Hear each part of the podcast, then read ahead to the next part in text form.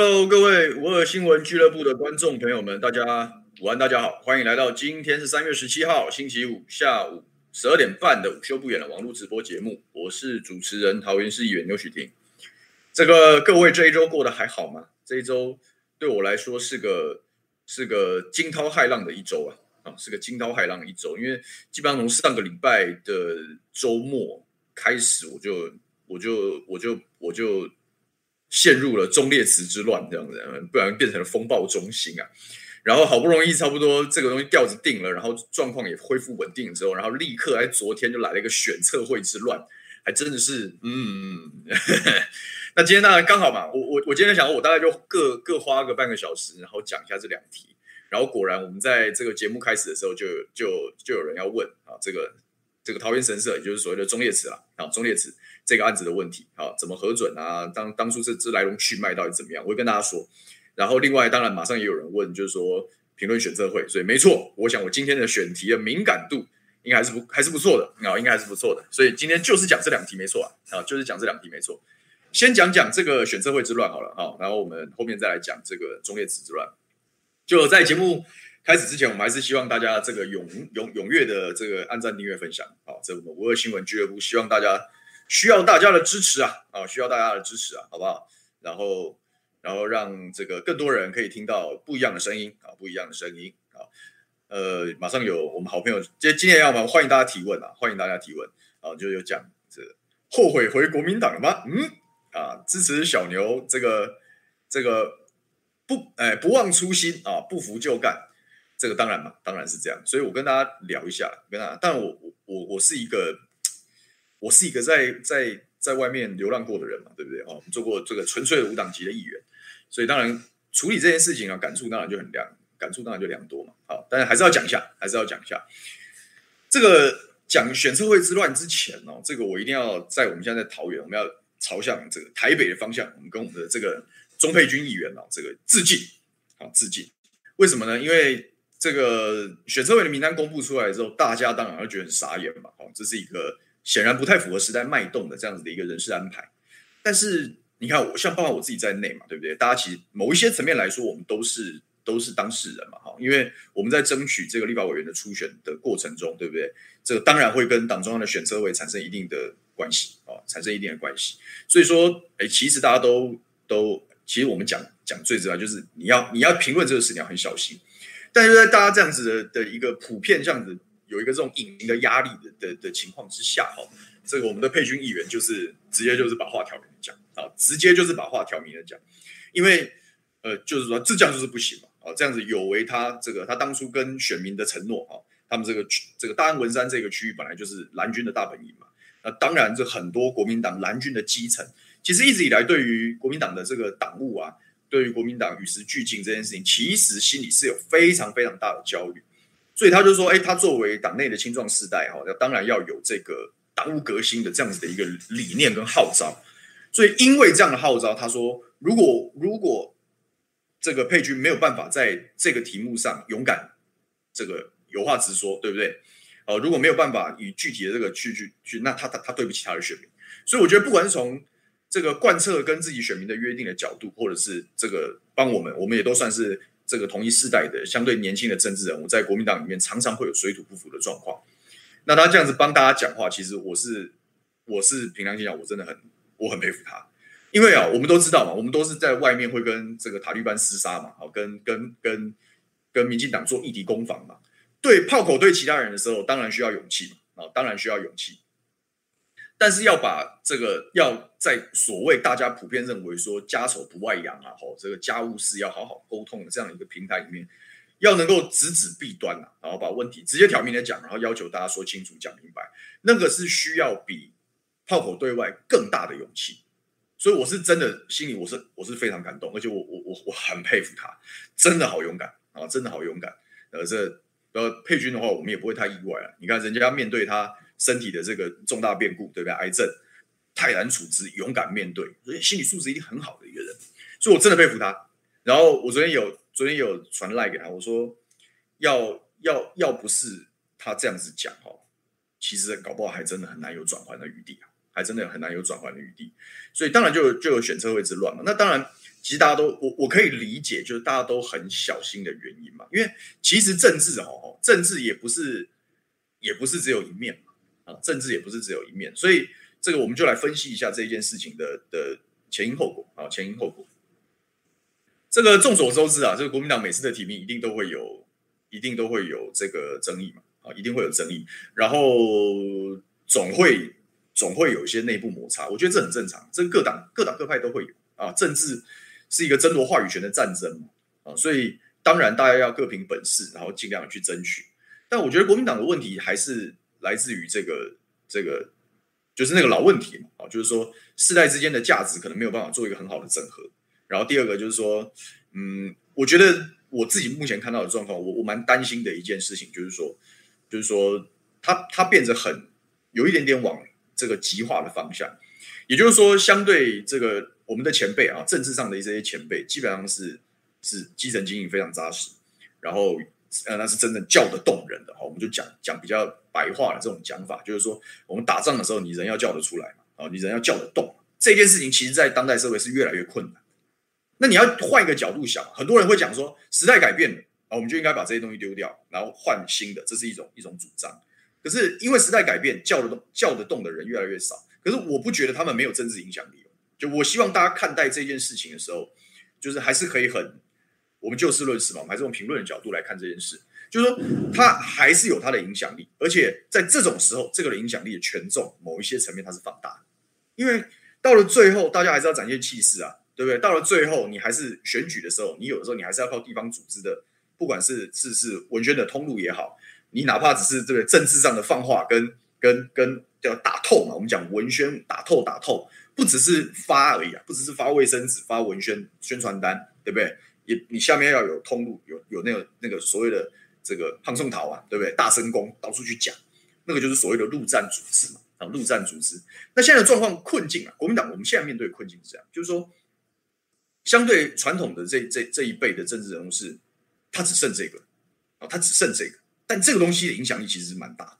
然后我们相对年轻人，因为这个东西要花时间去累积，要花时间去累积。我们是当选一届议员或者是怎么样，要要能够马上有很绵密的组织，那除非你是你是接班嘛，或者是你你你是你家世背景极为的雄厚，而且你还愿意在这个地方花钱，你当然也可以有这样子的一套这个大陆军的部队。好大陆军的部队，但是但是呃，现实上来说，大部分特别是我们这一这一挂，就是一八年当选的这一挂议员，大部分不是这样，大部分我们是靠活泼的方式啊，比较比较现代化的作战的方式，打议题，然后打这些东西，对不对？去去去拉动选票，然后用用用这种方式，网络对话哦，直播节目以及等等以及等等，所以说呃，现在变成说，哎，各有各有一方天地吧，我们姑且这样说。好但是，但是如果要真正要打赢像二零二四啊这种大规模的大决战，又有总统又有单一席次的立法委员啊，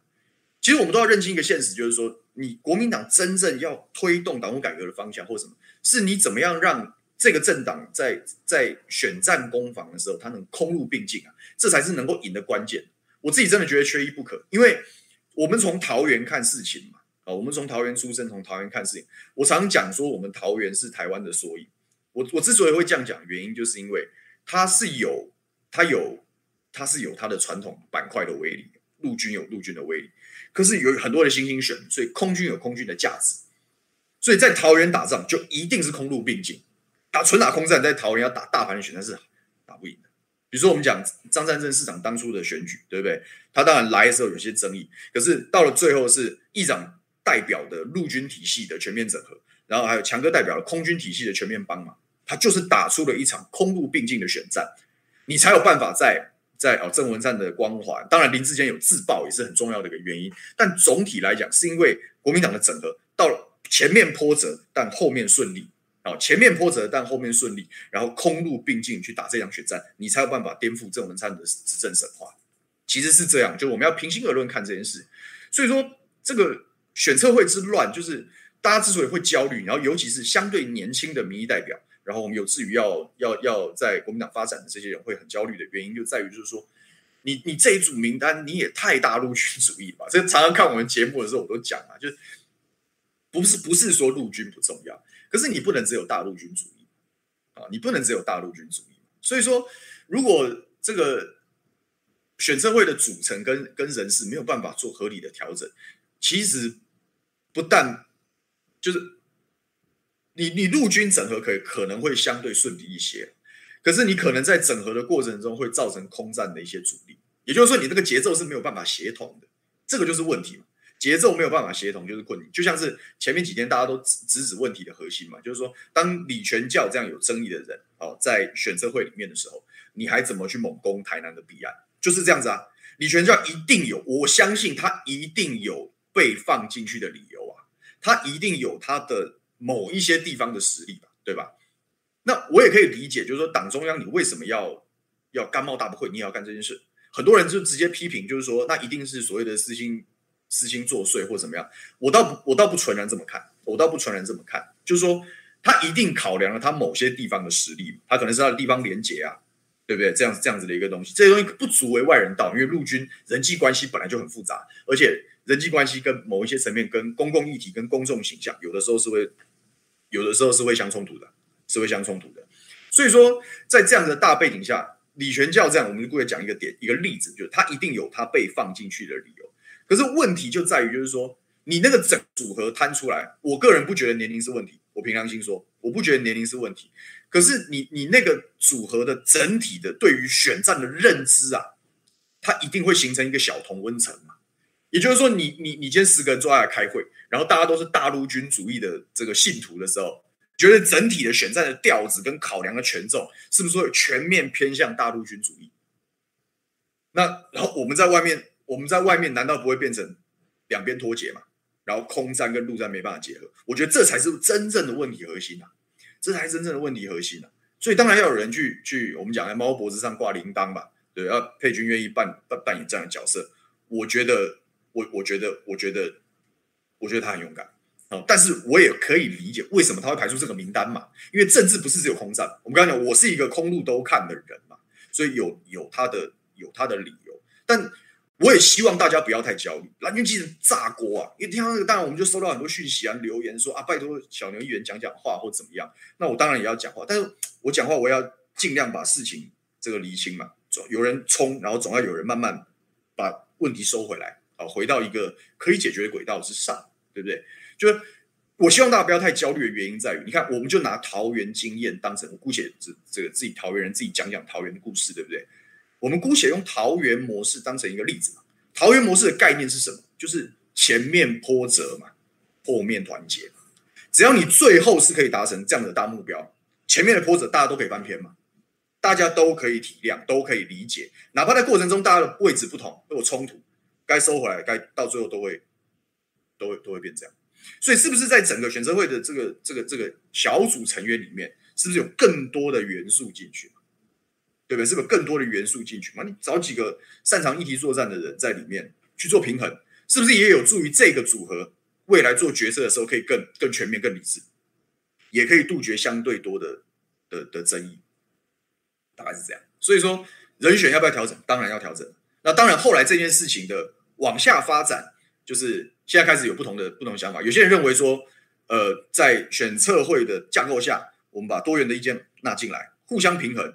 然后避免这个权力过度集中在这个特定的战法之上啊，权力跟资源特定集中，这可能不是一件对大局有利的事。那你加入一些新的元素，它可能偏回到一个平衡的轨道上，我觉得这是一种解决的方式。或者是说，最近因为包含后面发生的事，我就不清楚了。因为我觉得本来讲说，哎，请像像像龙介这样子很厉害，对不对？这个又有脉络，然后又又又又某一些层面，他可以跟我们相对年轻打空战的这样子的人，我们是可以连线的。就把他纳进去，我觉得是一个蛮好的方法。可是，哎，可能沟通上大概又有一些些小状况啊。那像他们就现在有有一股声音，包含佩君刚刚最新的发文就讲说，是不是就回到宁愿回到中常会的系统啊？能再回到中央，这也不失为一种解决的方式。我觉得我们大家看，当然生气归生气了，然后或者是说也有点担心归担心，但是就是只要这件事情最后能够，只要这件事情最后能够。因为党中央了解了基层的这样子的焦虑跟担忧，然后他愿意去做调整跟沟通，我都觉得是一个进步。国民党之所以在这些这个党内事务或怎么样，常常被人家诟病的原因，就在于就是说，他毕竟是百年老党，百年老党有百年老党的包袱。我作为曾经在外面流浪、完全没有包袱的人，但我时时刻刻都关注啊，我时时刻刻都关注，所以我，然后我我我毫无包袱的时候，毫无包袱的时候，我去关注的时候，我反而可以听到蛮多真话。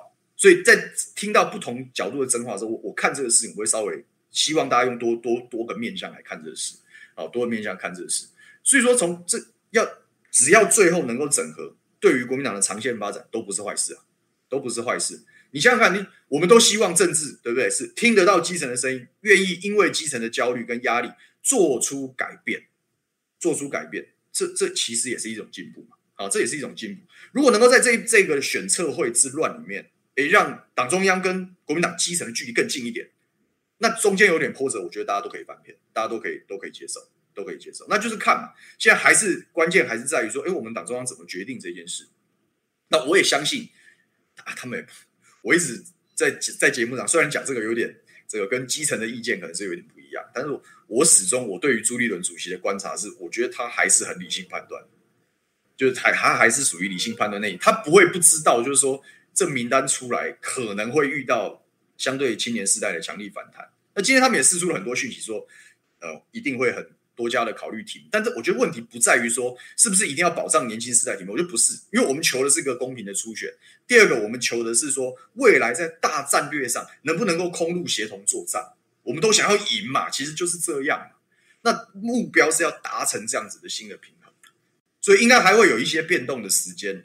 然后会做一些做一些调整，不管是说，哎，这个选择会的架构可能会做做做人人事上的调整，或者是说，哎，干脆有新的架构，或者是回到中常会，都都有可能，都有可能。那就看党中央怎么沟通。但我希望就是说，借由这样子的一个一个一个党内的小摩擦跟一个跟一个冲突，是不是能够让让让基层跟高层的那个那个管道多打通？我们都我们搞政治的，我们都很清楚。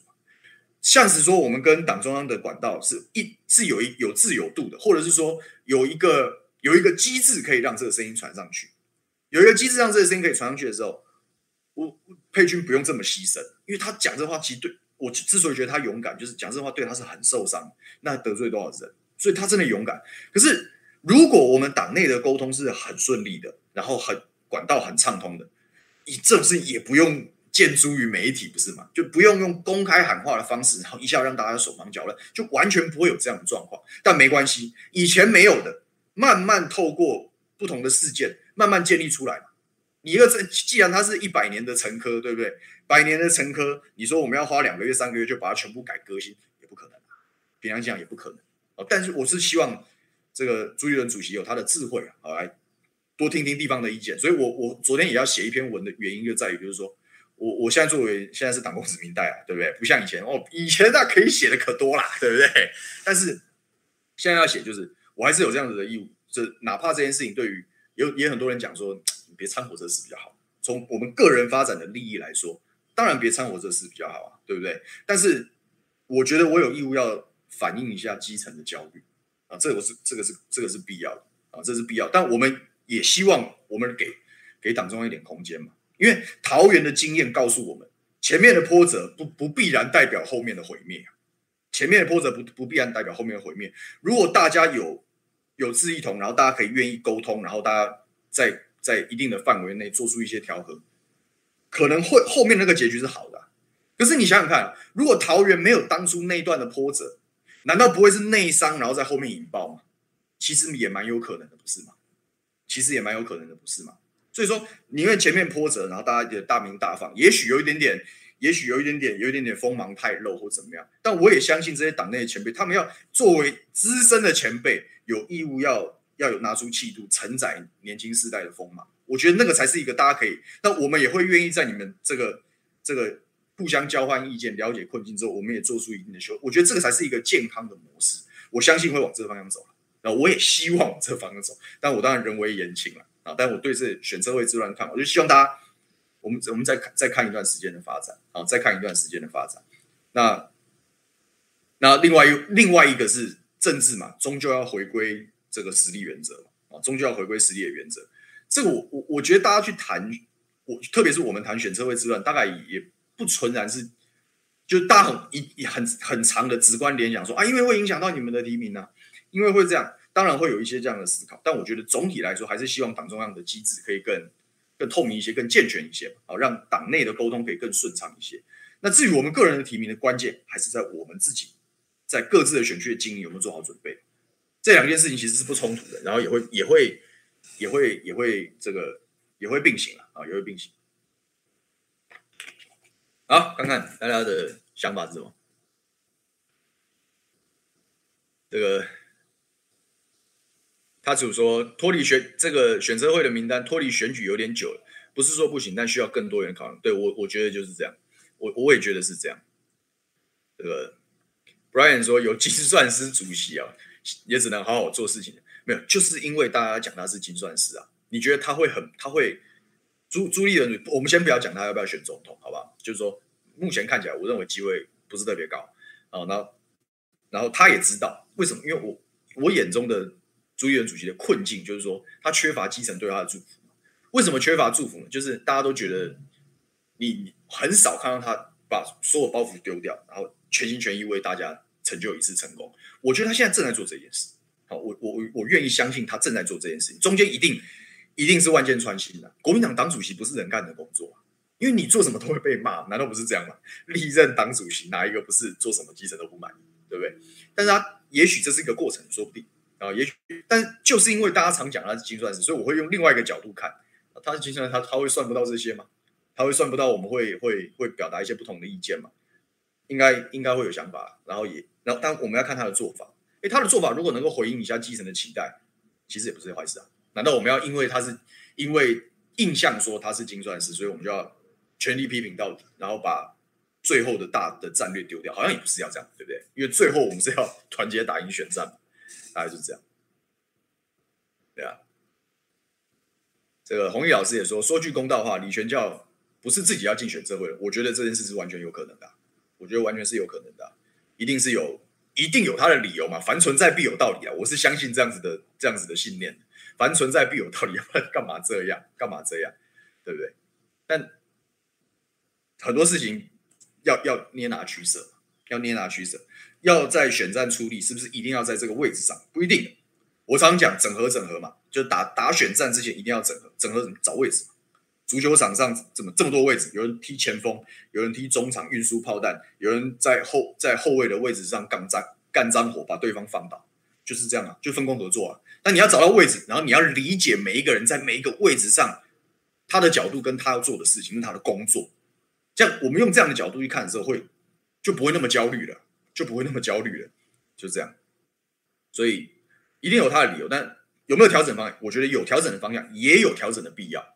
好，那就希望他们可以做出这个有智慧的决定。这样，郑汉昌说，桃园的问题最大还是林志坚，然后 选车会的问题是大佬不承认自己犯法。这就说，你当然可以讲说他是根生人，但是我讲嘛，就是现在是资讯爆炸的时代，所以说公众人物的一言一行啊，还有政党，尤其国民党是大党，大党的一举一动都也都要考量社会观感跟社会公平嘛。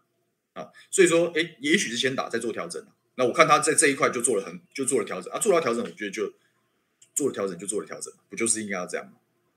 对啊。好，看看还有什么？这个谢谢新北人，这、常常帮我们扳手帮我们说，麻烦按赞、订阅、分享出去，有助于声量推波。他觉得朱的团队有的时候缺乏政治判断力，不适合打选战，要不要找其他人来操盘？我我觉得啦，我觉得就是他搞不好哈。他会之所以这么动辄得救啊，就是因为他是党主席啊，我觉得是这样。朱立伦主席自己下选，当然总统大选那一盘是是是特殊状况啊，是特殊状况。然后基本上就是一六年的换柱之后，他身上就背了这样子的一个包袱，他把他要先把这包袱拿掉。我觉得以客观的条件来说，朱立伦主席还是很好的，啊，还是很好的。但是撇除掉，你看他过去在选县市首长的时候，其实我觉得攻防都还。都算稳定，都算正常。可是，在党主席这个位置上，我觉得他一定有他奇怪的考量，而且这些考量恐怕是我们从我们这个角度看不到的。哦，我我会这样，我会这样解释，我会这样解释。但是这只是我的一面之言嘛。就政治就是大家都有不同的意见，然后你多听多了解，或许我们看这个事就会比较贴近真实的样样套样样貌这样。好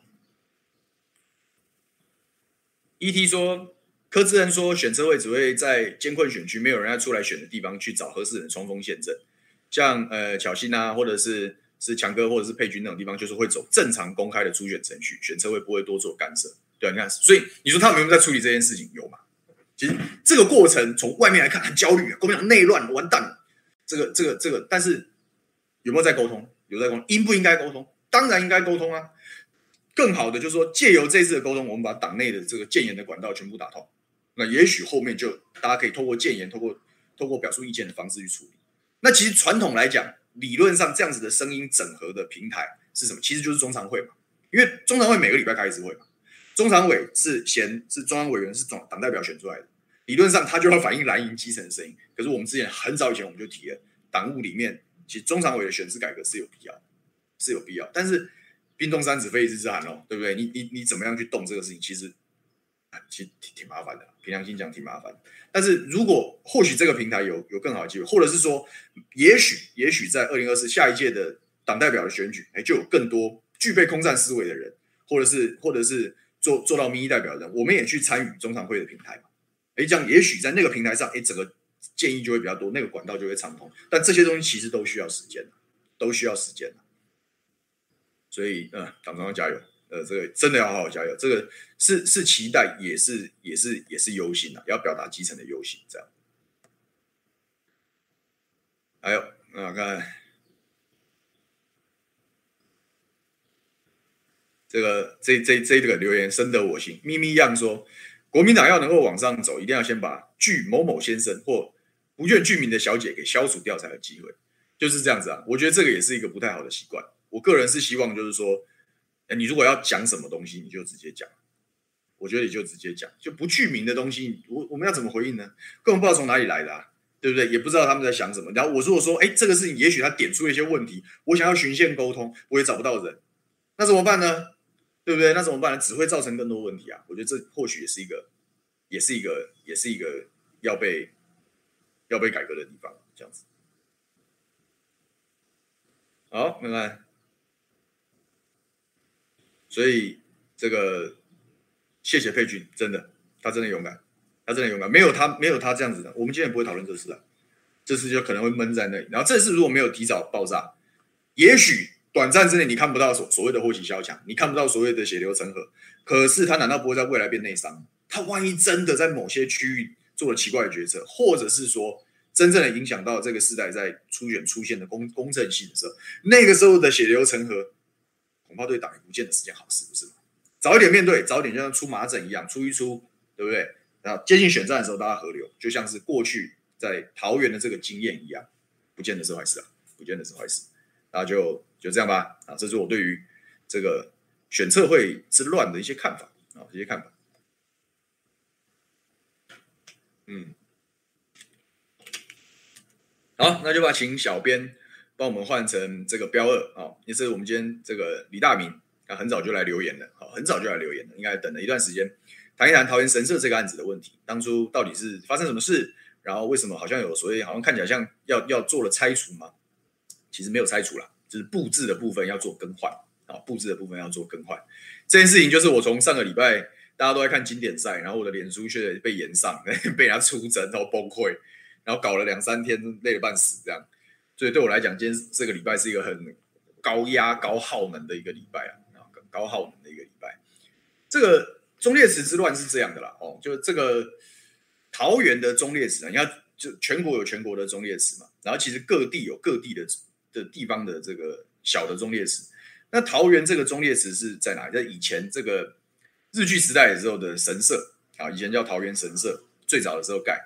然后其实台湾哦还蛮多是这种很奇怪的组合，就是说明明是以前留下来的遗迹，这种日式风格的那种，然后但是后来变做忠烈祠。我跟大家讲讲这段故事的来龙去脉，就是说以前台湾被日本占据、被殖民的这个时代，哦，被。被被这样被被殖民的这个时代，那个桃园神社是什么时候盖的？一九三一九三八吧，没记，一九三八，就是在它是皇民化运动的一个配套。啊，它是皇民化运动的一个配套，就是说那个时候的日本在推这个东西，就是希望就是全面整合变日本人嘛啊，然后因为为什么要皇民化运动？要拉夫打仗，马上要那个正二次大战正在发生嘛，然后打仗是大量的消耗，所以他当然就是要拉夫打仗啊，所以皇民义勇军乱七八糟，那都是搭配的。那既然要皇民化，那个时候日本是强的军国主义的一个时代，所以说他那个时候的所谓的日本神道教啊。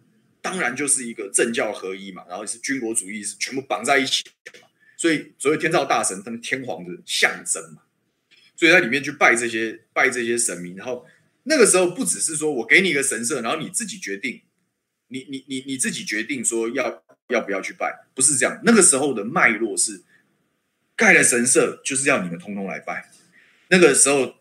台湾的那个那个大概就是口传、耆老口传历史，或者是一些台湾有研究台湾这种本土历史都会了解。那段时间是叫做真宗教整理运动，还有那时候还有留下一些照片，是叫你把自己家祖先牌位给烧了，因为那是你以前是你现在开始是皇民。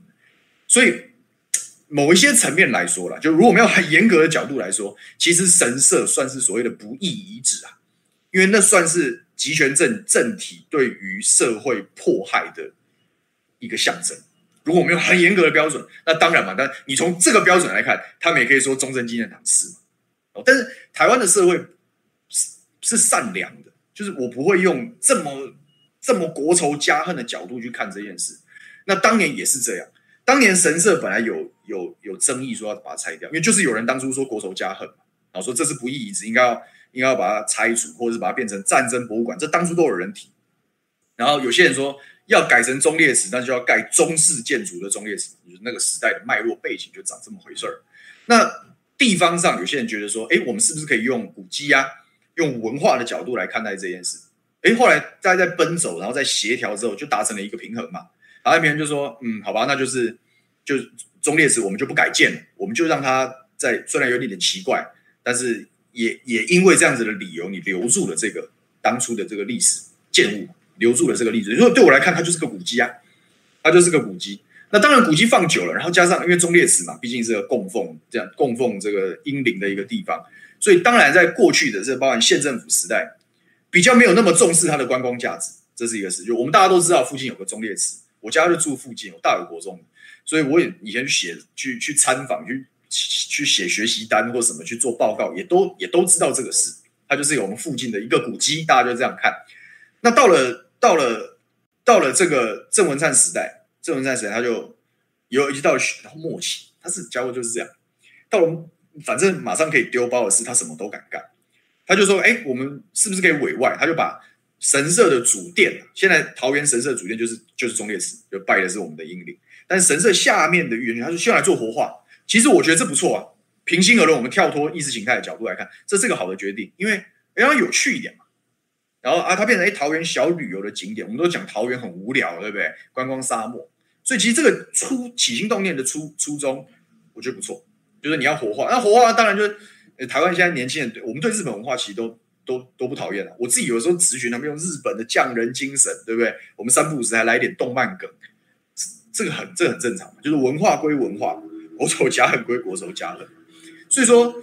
在这样的过程中，他说：“啊，你既然是日式的风格跟建筑，哎，这个厂商就很活泼嘛，在在建物有一笔预算，做了一些修缮等等的时候，他就说：啊，那不然我们就来就来活化这个园区。所以他开始，哎，我们种几棵樱花树，对不对？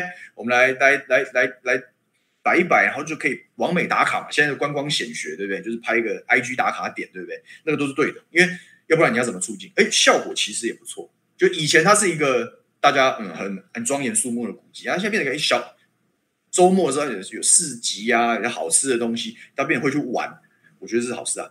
我到现在我都觉得这这没有问题啊。可是到了最后，就是到到了去年的九月，厂商做了一个很有争议的决定，他就决定从日本的神社去分灵，然后他也分灵，他也不是放正殿，因为正殿是中列祠嘛，他会放在下面园区的其中一个，以前算类似算算神社办公室的那个偏，也不算偏殿，它就是办公室，叫社务所。他要把神请进去，然后就在那边开始玩起了参拜这件事。那当然就就有些争议，就有些争议。不过那个时候刚发生这件事，第一个是是规范里面从来这件事情是不用知会议会，所以我们也不知道，我们也不知道他偷偷摸摸请了一尊神这样。然后然后就就这样这样来了一段时间，然后到我是不知道郑文灿时代有没有收到有没有收到不同意见，我觉得可能有，但他不处理也是有可能。但到了张善政执政的时代，然后就这些不同的意见还是在啊，就有些人觉得他不妥当，他不妥当，毕竟毕竟你也是忠烈祠，然后又又背后又有这个认真追究起来，你从历史的角度认真追究起来，他其实是不易遗址，所以你建物保留，但活化做他用其实是 OK，但是你如果要有一点点打擦边球，让他回复过去的那个运作方式的话，你真的觉得不会让有一些人觉得很受伤吗？我觉得是呢，我觉得是呢，所以有有很多人跟市府澄清，也有人来找我澄清，所以我就说好吧，那这次就我想了一下，觉得虽然平心而论对我选举是不太有帮助了，平心而论对我选举不太有帮助，因为。哦，我我的人设本来就是第一个，我人设四平八稳；第二，我其实很少跟大家，你看我们在讨论事情的时候，我都尽量把不同的面向的观点来做呈现嘛。所以我其实不是，我知道要被那个搞进去，很容易就陷入意识形态漩涡，但是就还是做嘛。所以我会跟师傅讲一下，说，哎，这是不是是不是我们是不是我们跟厂商重新协商一下，跟厂商重新协商一下，然后找一个时间也也就按。合于礼法的情况之下，就把神尊请回，来其他东西维持不变。我一直反复强调，其他东西维持不变，就是说你要装点，你要观光活化，你要办市集，你要完美打卡，你要类日本风，我通通 OK，我通通 OK。但是拜神就敏感了嘛，就敏感了嘛。然后其实，然后现现在那些塔利班王八蛋，你讲说什么？我接受统统促党的陈情，靠腰，我最好是会接受统促党的陈情的。他们也不会来找我，我们平常就不是就不是什么很，他们怎么想也不会想到我啦。你觉得各位各位看我，你觉得我是深蓝人设吗？好像也不是吧。我应该算是努力在各种不同意见中求取平衡的那个角色。我是这样子的风格的政治人物嘛。但是我我知不知道，万一这件事情没有处理好，可能会变成冲突。我知道啊。我后来决定要去做这件事，然后然后要求市政府稍微把这当一回事。然后的原因在于说，你想想看哦，马上三月二十九，每一年桃园都还是要在忠烈祠办。这个春季跟秋季嘛，就是要祭祀忠烈祠的英灵嘛。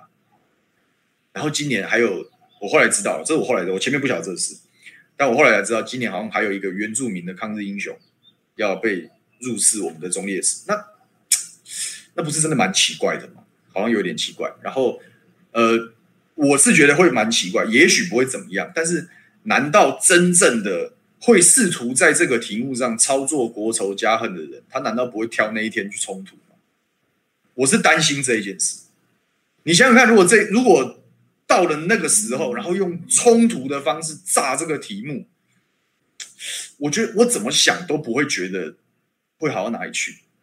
对张善政市府也不好，对于厂商一定不好，对于观光景点的维持也不会好，对于大家都不好，对于大家都不好。所以正是因为我知道，如果这个题目是到了真正的想要操作意识形态的人的手上，他会血流成河，所以我才要提早处理啊。所以我其实是蛮无奈的。所以我，我其实只跟我就跟师傅讲，就是如同我刚在节目上跟大家报告，就是说啊，是不是低调的这个神跟厂商讲好了，低调我们就把他请回去，但是其他东西维持不变。那其实，其实，其实市府就同意啊，我们一直以来就是做这件事嘛。我甚至我这边这个独家独家跟大家建议，我那时候还把市政府的秘书处啊，我为什么找秘书处的人来？我说秘书处负责什么？国际交流啊，国际交流啊，你是不是跟哎这个张张我们善政市长以前也当过当过院长，对不对？他怎么会跟台日交流这些协会啊，或者是外交的体系，他也会有些管道。哎，是秘书处理国家再跟日本打个招呼，我当然就希望他很细腻的去处理这件事。那当然后面他们怎么做，那是市府的市府的。节奏嘛，那显然已经跟厂商达成了好的协议嘛。我都我几乎两三天打电话问一次，我说我说你们跟厂商谈的怎么样啊？厂商有没有很抗拒？是不是是不是有没有需要我们来帮忙协调？他们后来回应逐渐就哎，打同事啊，厂商觉得啊，那就送走啊，没关系。那 timing 挑什么时候？就是刚好因为前面的这个新年嘛，它本来就是新年季嘛，所以你看到灯笼上面本来写锦贺新年。那本来就是要过渡到三月开始，到春樱季，樱花要开了嘛，所以他们这一季的主打活动是在樱花树下野餐嘛，是不是还是体验日本文化？可以嘛？我觉得这很还是很好玩嘛，还是很好玩。所以说，在这样子的一个情况之下，就说啊，那刚好就可能哎，布置要做重新的更换，啊，布置要重新的更换，然后那那是不是就在在这个更换的期间，我们就很低调的把把把这个把这个神尊请走，后来就达成了这样的共识，就做了这样的事。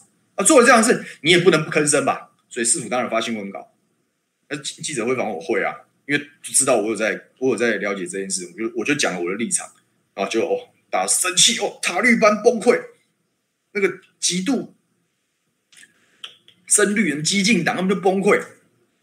当然嘛，我正常嘛。然后我觉得最最最无奈的是，干什么跟他们讲，跟他们根本就没办法讲道理啊！你跟他讲一二三，他完全就是讲说啊，这两讲烂烂就拆掉，就就华国难民怎么就就这样子，就贴标签啊，说你一定跟统促党在一起。你们是当你们是觉得你你讲一讲，大家就真的会以为是这样子，就试图在在在我们这里带风向。所以我就写，我还我我唯一觉得我。我我写那一篇，我后来在脸书上写一篇文章，后来我们就出征那篇文章。我是觉得没关系，反正你就来来我这里去讲这个事，你爱讲什么讲什么。后来我后来懒得回了，但我觉得我有点相怨的地方，就是我应该讲清楚了。就是我一开始写就是说这是敏感的题目，就是因为是敏感题目，我也不想被大家解读成形态，所以我没有把敏感的那一段写出来。敏感的那段是什么？就是我开头的时候跟大家讲的，它是皇明化时代的不义遗址。严格说起来是这样。那是有很多人对这件事情是很不满意的，他只是他没有像你这么，没有像你们塔绿班这么嚣张而已。但是你怎么知道他们不会有一些别的动作？那就是因为考量了这样敏感性，我们要做一些调整。其实就是这样啊，其实就是这样啊。他们拿他们根本没来听的。后来我觉得好像有没有讲也没差，因为有部分那个大量的贴标签然后来靠背人，部分还是有一些。是试图有理有据的跟我去谈一些问题的，有有讲到这个事，然后我有跟他回答，然后后来反而是我把这一段讲出来之后，他说啊，那这样我可以理解他的敏感性，然后可以可以尊重我们的做法，也也算是有在大乱斗里面少部分的这个有效沟通。所以刚刚有那个我们的大明提问，就是说就是说这个为什么没有为什么这么快这么快？就是然后然后现在大家就是讲说。厂商改善期，可是这个的前提一定是，如果厂商想要有很长的改善期间，我觉得他应该会寻平台跟市府直接讲。他怎么会透过报报名讲这件事？不是嘛？如果厂商说啊改善啊，比如说我们真的要完善，可能在礼节上有什么，他如果去讲，我觉得市政府不会不接受、欸。市政府一定会说啊，那如果是这样，那我们怎么怎么来做？然后大家口径，因为厂商的约没有断。我们又不是说啊，因为有了拜神的事情，然后我们还要追究厂商的责任，帮他们解约，怎么不是这样嘛？因为你其他观光的点办得不错啊，还是办得不错的嘛，所以厂商继续做哦。但是哎，这个敏感东西我们怎么处理？所以市府跟厂商一定有商量嘛，所以才会决定在那个时间点去做这件事啊。如果说今天厂商直接跳出来讲说，他当初没有沟通好，那是另当别论。可是厂商就我们说，我也很关心啊，我关心是我说你们这样子。厂商的利益会不会受到一些损害？哦，那未来在协商的时候，你要给予他一定的补偿嘛？因为我相信，难得有一个好的观光景点，你给他一点好处，对不对？鼓励鼓励有创意的人，不是坏事嘛？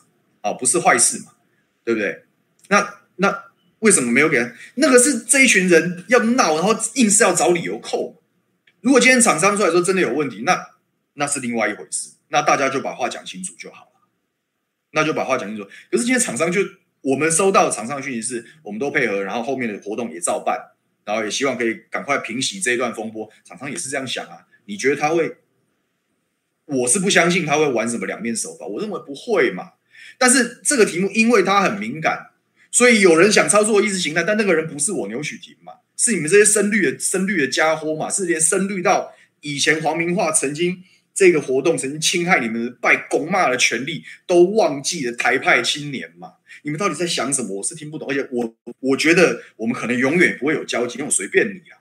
他们要我还威胁我说要让我落选或怎么样，那那这我从我从来也就没有说这个选举不就是这么样这么回事嘛？你要你要这样搞，那你就这样搞吧，我也不会说什么了，我也不会说什么。但是你要这样硬硬是要那样弄，那谁在操作意识形态嘛？是谁在操作意识形态？我是一直在避免这件事情掉进去，就你们一直贴。我说我真的要，我如果真的要玩意识形态，那我就大张旗鼓捞那些什么什么军人什么什么全部来找我们受难者遗族，我们就开记者会，这叫玩意识形态。我就没有这样，因为我知道你一旦完成这样，你考不好，连后面的观光价值通通没有了，因为它就变成一个高度政治争议的场域嘛。我们是很努力的让事情不要往这个方向，结果你们现在又指控我，我就觉得是很无奈。然后说有没有给改善？你怎么会没有？如果厂商有问题，我那时候还特别跟师傅讲说，厂商如果有有压力或什么，你就花点时间协调。后来是师傅讲说讲好了，所以可以可以呃这个尽快的来处理，尽快平息争议。是因为这样呢、就是这样。哦，大明的另外一个问题说，如果理论上有争议的案子不会让他过，为什么厂商可以请神？因为郑文灿时代他就让他请嘛。郑文灿时代，第一个他管理把他改备查，基本上完全授权厂商，那是后来。但请神前，他也不用经过其他人讨论，就市府行政命令批掉就好。郑文灿就把他批掉啦。所以郑文灿自己没有历史意识嘛，他没有意识到这件事情的敏感性。那我觉得。这些反对的声音一定也是啊，反正你民进党执政，你就是会这样干，大家都知道嘛，所以也没有多做什么太大的动作。可是总会期待张善政市长让他回到过去的平衡，这很天公地道吧？这就是民意啊，这也是民意。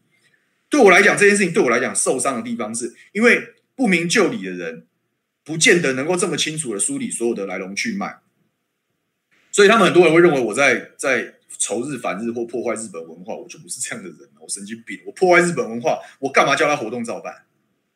对不对？我就要把樱花树砍掉，对不对？干脆把神社烧了好了。就就就，如果是要玩意识形态，是就就讲这个，我声量还比较高嘞。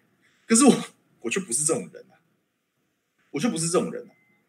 你要硬逼着我为了选举干这事，我也做不出来了。我直接讲啊，我也做不出来，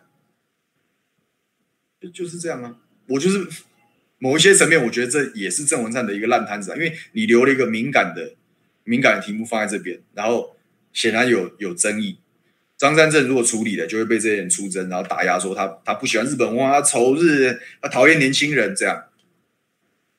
那你不处理的时候，哎，其他人很受伤，期待张善政带来改变，然后张善政没有勇气跟魄力去做这件事情，你说这是不是个烂摊子？要不要帮忙处理？所以我就讲嘛，我说。哪怕开这个事情，当当然后来这个题目还是失焦了嘛，然后就是陷入了这个无休无尽的这个这个这个塔利班的集火攻击。哇，我靠，我那眼球中央也来了，对不对？变态神父也来了，对不对？啊，不错了，大咖车也都来了。不过我还是顶得住了，我还是顶得住了，我还是活得好好的。不好意思啊，对塔利班，你可能要失望了。而且我告诉我告诉你们这些白痴啊，真的不但我活得好好的，神社也会好好的。因为他们后来整个脑已经自己，他们为了要操作这个题目，他们自我脑补，哎，他们说要把神社拆掉，盖客家园区，我就从来没听过这种说法，我也不会接受这种说法。当初哦，会会变成忠烈祠，就是为了要留住那个建筑物嘛。然后你现在把它拆掉，你脑子有问题呀、啊？谁谁那么白痴啊？谁敢担这个破坏古迹的罪名？没有人要破坏古迹呀、啊。没有人要破坏古迹啊！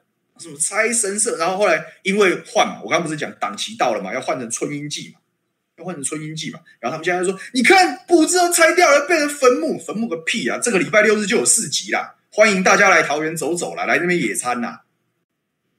你就不要让我逮到这礼拜六日还是很多人，所以我就觉得，然后对我来讲，伤是因为。很多人就是比如文化圈，他可能喜欢玩 cosplay，或者是或者是单纯喜欢这个文化人，就会因为只听到他的说法，然后看我的我的文章写的太长了，然后论述很复杂，他不一定理解我的意思，他也不见得理解忠烈祠从头到尾是个怎么回事，他也没兴趣，所以他会觉得说啊，这个这个人很古板，这个人在破坏我们的我们的场域，我也没有破坏啊，我我现在是有讲说大家不能在里面 cosplay，或者是不能在里面野餐，或者是不能这个买个御守嘛，这些都还在啊。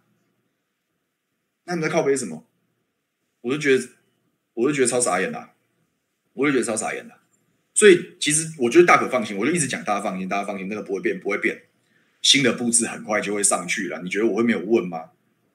我觉得很失望的地方是我们民进党这么多新科议员同事，或者是现任议员啊，你们知道看到这件事情在政治上的火头被点起来的时候，你们就跟着开枪，连连连好像连党中央他们都有开记者会，说什么破坏古籍之类的。啊、你们是不会跟市府查证是不是啊？那我们要打打什么案子？不管你踩什么地方，他对不对？不管要要打什么事，要踩什么地方，你总要先查证吧？他们有查证吗？他们如果有查证，民政局跟新闻处就会跟他们说嘛，说什么？说啊，只是换档期，布置会再上去，他一定会讲啊。啊，他他根本没打算问吗、啊，他根本没打算问，因为他要加强这一群暴民的想象嘛，他要加强说，完蛋了，估计要被查，他们是呃台日不友好，不友好个屁啦！会因为这种事不友好，我们好，你现在在讲台日友好或什么的。我我之前讲这，我是我刚刚在节目上我已经讲，我说我都还跟秘书处讲，如果可以要更周全的话，你就就跟日方打个招呼。那后来他们决定，他们跟厂商应该有，当然也有谈，当然也有也有也有也有也有谈论这些这个这个这个细节嘛，一定是基本上合于礼法嘛，又不是说我们去讲，然后神就赶出去丢掉，不是嘛？他还是请了神官，然后来做了正式的仪式，然后还有。立白痴的造谣就是什么？礼拜一为了这件事情特别修园，还是我们桃园区的议员？那个那个大家都知道吗？再说一次，没有抄袭那笨蛋，他是说你特别修园没有特别好不好？每个礼拜一都修园呐，你北七哦，就这样，他就刚好那时他就他就就说那个，然后一大堆跟着起舞，我都不知道在干什么，我都不知道在干什么。反正我觉得时间会给大家答案，我只能这样说了。时间会还给大家公道。那当然我，我会希望，我真的是我真的会在议会，我会主动讲说，希望民政局管理的这个单位，然后还有这个这个这个相关的相关的这个厂商，要维持很好的沟通，然后甚至要给他们一些给他们一些空间跟发展的机会，就这样子嘛，把软性活动办好嘛，把装点做好嘛，维持它的观光价值，这本来就是我们的要求啊。你觉得我会蠢到说为了这些事情，然后只是因为一部分人情感受伤，我就要把它整个铲除吗？我也没那么无聊了，我也没有那么无聊了，所以就这样。然后这种，就像我讲说他台日友啊，或者是我们讲说宗教的这个慎重性，我就问你，把天照大神、大国主、大神请过来。我们先不管那些神的彼此的关系是什么，因为有些人讲得很清楚。但是你把他们供在偏殿是对的吗？或者是把他供在办公室是对的吗？另外一种说法，很多人讲说，你不要干涉宗教。哎，一般来说吧，就是所谓的庙宇啊，他们会有自己的自治组织吧，或者自己的管理委员会，对不对？它是一个民间营运的一个一个一个单位嘛。那忠烈祠当然有也有有，当然有它的政治色彩嘛。但是国家英灵说没有政治色彩，我都不相信，对不对？你你把神社参拜，对不对？让厂商来营运，变成商业行为是好的嘛？大家平心而论，想一下这件事情嘛。参拜神奇，然后是厂商可以决定的商业行为，我觉得真的不是太妥当。这种事情不能乱。对，你刚刚可以讲，你刚刚可以讲我很古板啊，但是我觉得这件事情就是不能乱乱弄啊。因为宗教商业化，我觉得不是太健康。就体验跟有趣，它可以商业化。所以我说，你办活动，你装点都 OK，它商业化也 OK 嘛，因为就是为了要观光啊。所以才做这些事啊，然后这个时候我们不要拿政治的意识形态跟那些去看，这是完全同意。可是你请神，然后包含祭祀，然后交给厂商跟一个商业契约挂钩，我觉得恐怕不是一件太妥适的做法。那当然，你另当别论，就是说，如果说大家真的他们自己去搞了一块地，有一个自己的园区，对吧？然后有一个营运的单位，它有个管理委员会，然后你要请神，你爱请谁请的，真的这叫宗教自由，这就是宗教自由。对不对？所以这这这个事情是有界限，这个事情有界限。然后我处理也是也有我自己的界限在里面。但我当然比较倒霉，因为你想想看啊，就是说，如果这个题目如果要拉声量了，或者是要要要要要吹选票，他们就讲啊，你们许家选立委，所以要这样讨好深蓝。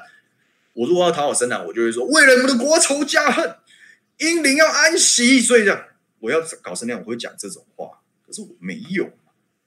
因为我知道这不是不不是不应该这样做嘛，我绝对顾虑他们的情感，但是做事不能这样做嘛。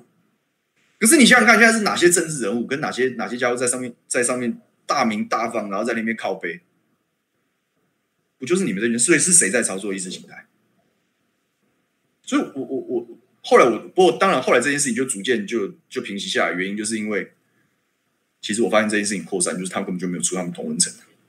他们有一群人在那边自嗨，你知道吗？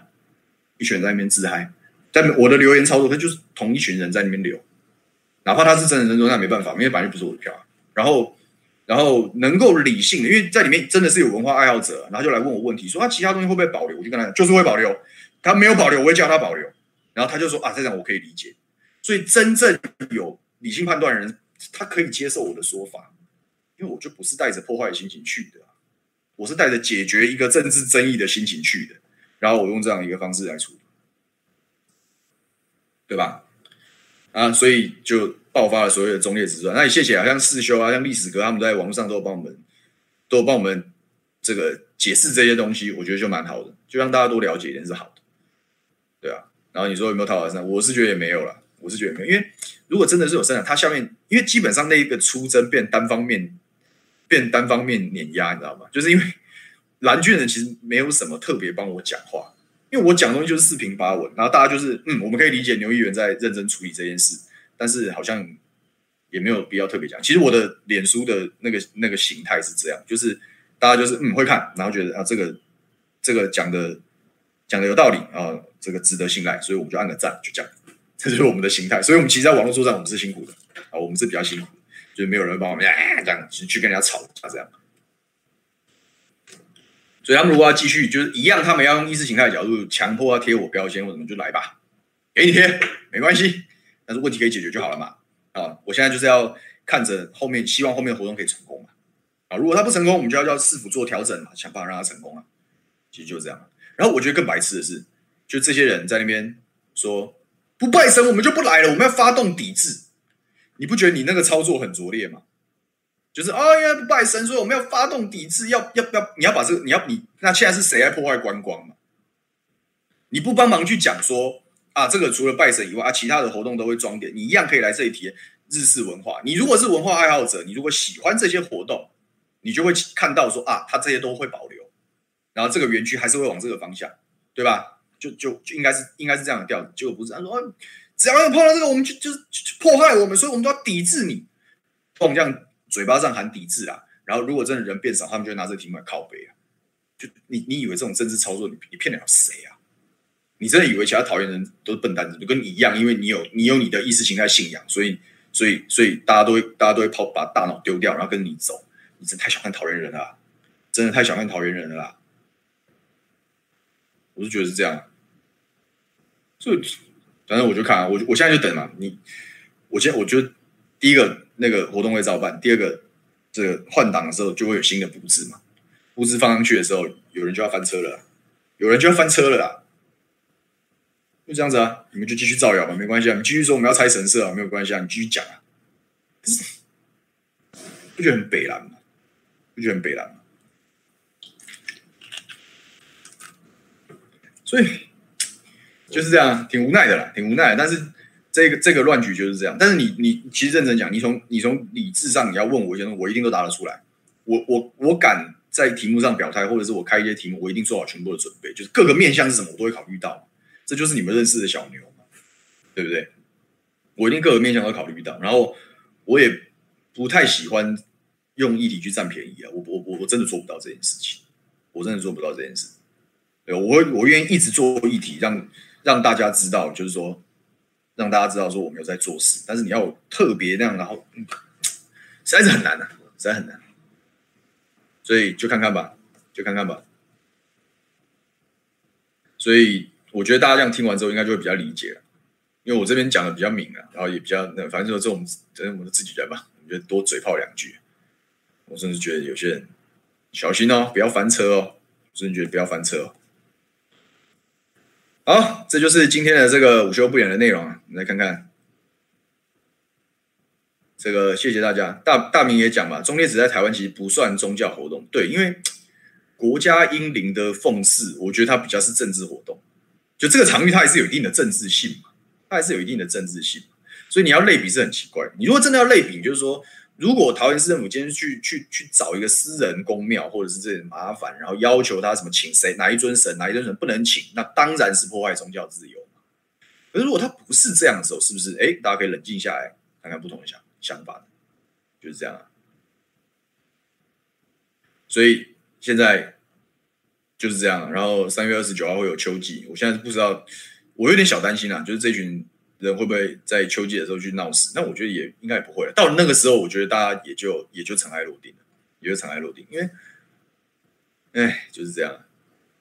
大明也说历史部分我讲的没错，但是台派声律听不下去，就是他们之所以我也跟大家讲，然后我们既然要分析者，他们之所以听不下去的原因，就是因为他们的对政治的信念来自于对国民党的仇恨。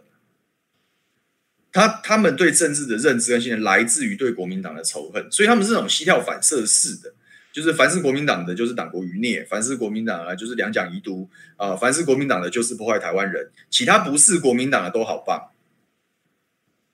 他们就是，就讲白了，就是他就不知道，他就不知道在在日本殖民时代，就是有宗教整肃运动嘛。那时候大概庙只剩下三分之一嘛，台湾的庙啊。只剩下三分之一了，就拆嘛，整并嘛，就用这些理由嘛，他其实就是打压嘛，然后希望大家不要拜公妈，去拜天照大神嘛，那个就是那个时代的背景啦，是谁在破坏宗教自由？所以要认真讲起来，那个是，不过我这样讲，他们就说，哎，操弄意识形态又来了，对不对？所以就是这样啊，我心里就想说，确定你们没有先问一下自己阿公阿嬷吗？哎，这个不是本外省的问题。有些人会说啊，你是外外省仔，外省外省霸权，外省精英的优越感，你是郭冠英在世。我听过这种，他们来出征时候讲这种屁话，这真的是外省人的问题吗？哎，我如果你讲这一九四九，像我像我像我阿公我爷爷他们，他们当然没有体会什么叫皇民化运动，他们当然没有，那是在中国大陆，对不对？可是我想，真正这一件事情会觉得很敏感，会觉得受害，其实是。对于皇民化运动跟日本殖民时代曾经被压迫跟统治的本省台湾人嘛，他们才是最大受害者呢。他们才是最大受害者。那当然，现在这又过了好几代，然后新的意识形态、新的政治操作方法这么多，所以他们当然就断裂啦。可是我就想，我就想问问这些，你有没有去问过？你们如果是本省，有没有问过你阿公阿妈，真的很喜欢日本人吗？确定吗？但这样这样讲，你看我如果很仔细讲，我可能要写个八篇文章之类的。